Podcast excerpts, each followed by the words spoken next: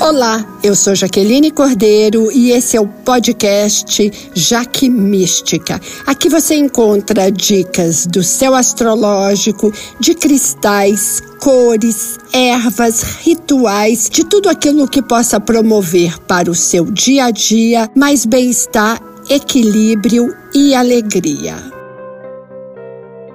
A semana de 7 a 13 de setembro tem boas energias, atenuantes e facilitadores. Ela é muito interessante para a gente trabalhar o desapego, o deixar. Agora, no dia 10, nós temos uma lua minguante em Gêmeos.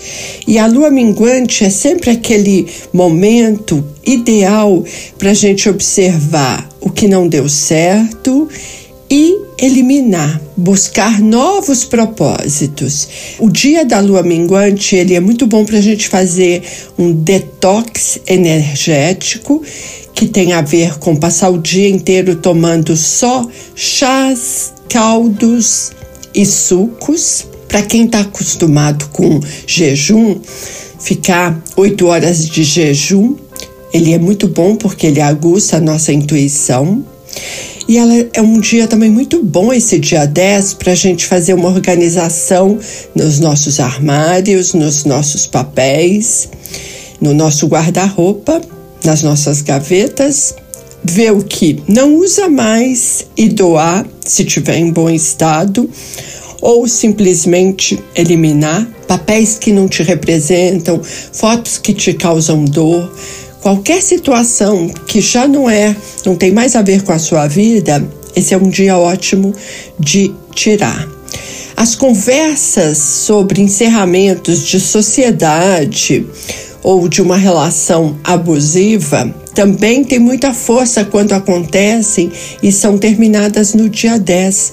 Nós temos mais intensidade e propósito de manter essa, essa finalização.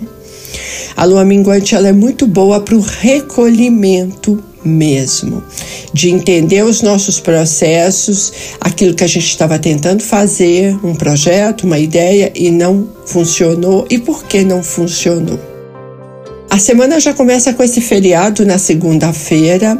Ela tem uma lua ótima, que é uma lua em touro, e nós estamos mais gentis, mais simpáticos queremos ter contatos agradáveis. Essa é uma semana muito boa para os relacionamentos, para as diplomacias, para os acordos, conciliações e para mudar, procurar o caminho do meio. Estamos mais criativos também. Para quem trabalha com vendas, com compras, essa é uma semana que dá uma inspiração, insight do novo, uma percepção diferente sobre como oferecer um produto, uma ideia, como ter uma conversa que já aconteceu antes, mas de uma forma diferente. Urano, ele faz um aspecto ótimo, tanto com a Lua já no dia 7, quanto com o Sol. Urano ele traz é, uma mudança no panorama, ele faz com que a gente tenha é, um imaginário mais criativo, ele promove a necessidade da novidade. Eu vou deixar um convite: que tal estudar astrologia? Eu estou montando um curso online para quem é leigo, nunca fez curso nenhum. É um curso básico muito interessante. Mas também, hora de pensar em fazer um curso, fazer yoga, fazer uma meditação ou fazer um curso ligado a prazer, beleza, estética, algo assim que vai ser muito agradável para todos nós. Nós temos já a semana com Mercúrio da comunicação, das ideias, que está em Libra. E aí a nossa fala é mais agradável, a gente seduz e conquista pelo nosso intelecto, pela nossa inteligência. Esse é um período muito bom para diplomacia, para fazer acordos, para pedir desculpa, para aparar arestas de relacionamentos que estão estremecidos por divergências de ideias. É um período ótimo onde a gente consegue uma conciliação O caminho do meio é um caminho de sabedoria e é isso que a gente pode aproveitar nessa semana. O alerta vem para o dia 11 de setembro, quando Marte fica retrógrado. E aí nós precisamos recuar para olhar de um ponto de vista diferente e criar novas estratégias para o que a gente está tentando. Marte é o planeta da ação, do ímpeto, da coragem. Ele tem a ver com a libido, com a competitividade, com a impulsividade, com a raiva, com empreendedorismo. E Marte ficará retrógrado até o dia 15 de novembro.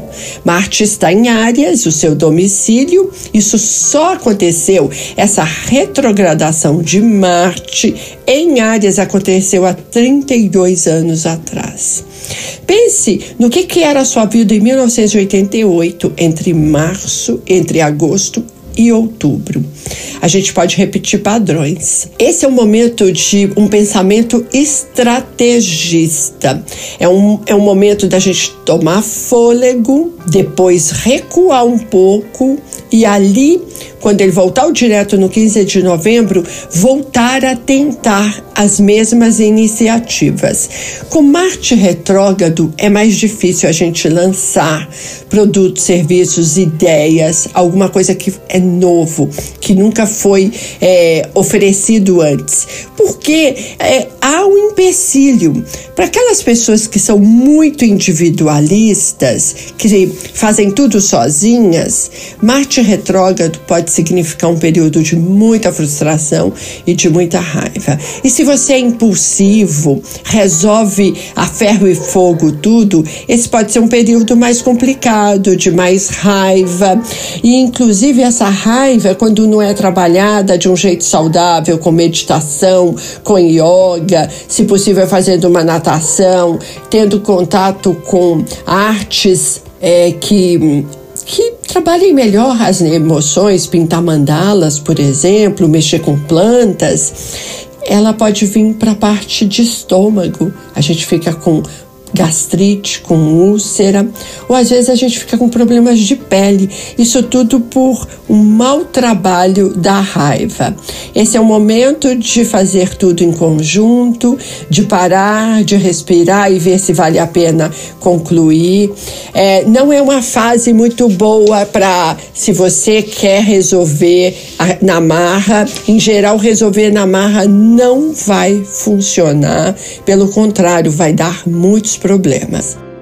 O alerta fica para o final de semana, dia 12 e 13, que nós temos o Sol, que é está em Virgem, razão, faz uma oposição a Netuno.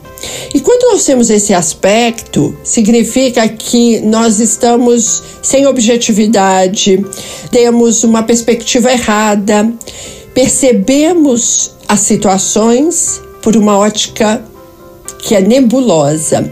Esse é um aspecto de como se você estivesse descendo para a praia num dia com muita neblina e muito trânsito. Você enxerga o carro da frente, mas de um jeito muito fraquinho, porque tem muita névoa.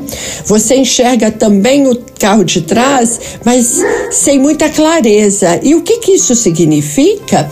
Que se você acelerar, você vai bater no carro. Se você frear, o de trás bate em você. Mas aí tem que prosseguir com bastante atenção.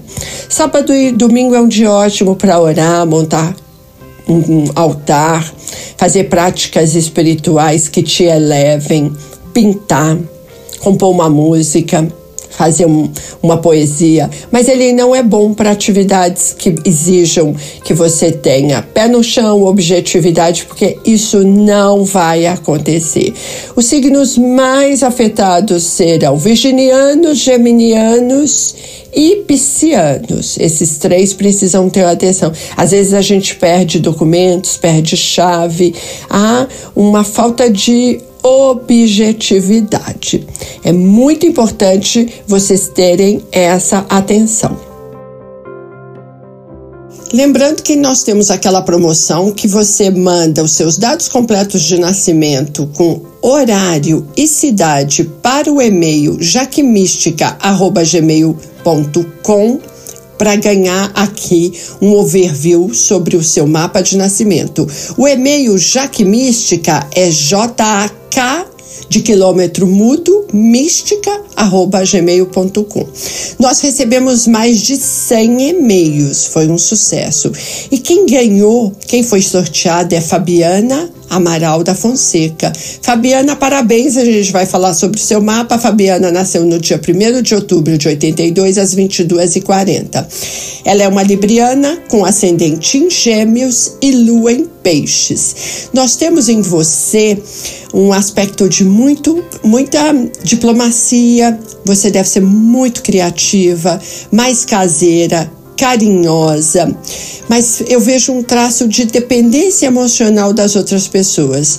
Talvez na necessidade de agradar, de, de estar num grupo de estar inserida, você faça muitas concessões.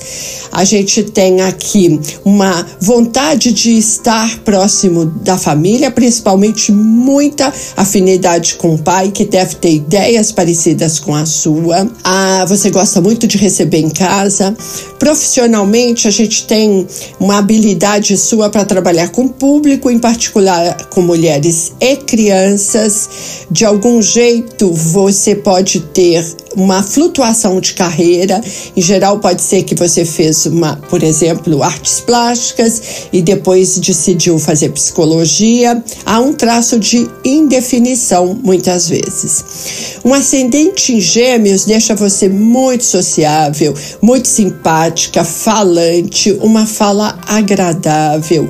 É, de algum jeito você é muito diplomática com as suas palavras, principalmente ah, um mental muito muito, muito criativo. Você nasceu com Mercúrio retrógrado, isso significa que você precisa trabalhar mais a sua comunicação no sentido de dizer exatamente o que pensa, porque muitas vezes as pessoas não entendem claramente ah, o que você comunicou, principalmente quando você está falando de dores emocionais. Há um traço de muito romantismo, de muita sensibilidade, de muita inspiração, mas um pouquinho de hum, imaturidade ou ingenuidade, principalmente na parte afetiva onde provavelmente você patine um pouco esperando uma relação meio de conta de fadas e aí precisa colocar o pé no chão. Inclusive terra é uma é uma questão que falta no seu mapa. Vamos trabalhar mais a energia da terra. Atenção especial também com a garganta, que pode ser uma área mais frágil, tendência a ter tireoide ou algum problema ligado à, à parte de amígdala amígdalas, língua, é, deglutação ou que você come muito. A gente continua com essa promoção, então envie vocês os dados, mas precisa ser com horário. Se não for com horário, a gente nem vai colocar no sorteio. Eu deixo um super beijo, que a gente possa aproveitar essa semana cheia de diplomacia, cheia de afetuosidade e cheia de generosidade. Eu agradeço a audiência e venho aqui para te convidar para me seguir lá no Instagram, Jaque Astróloga, e também no YouTube, Jaque Astróloga. Um grande beijo, namastê.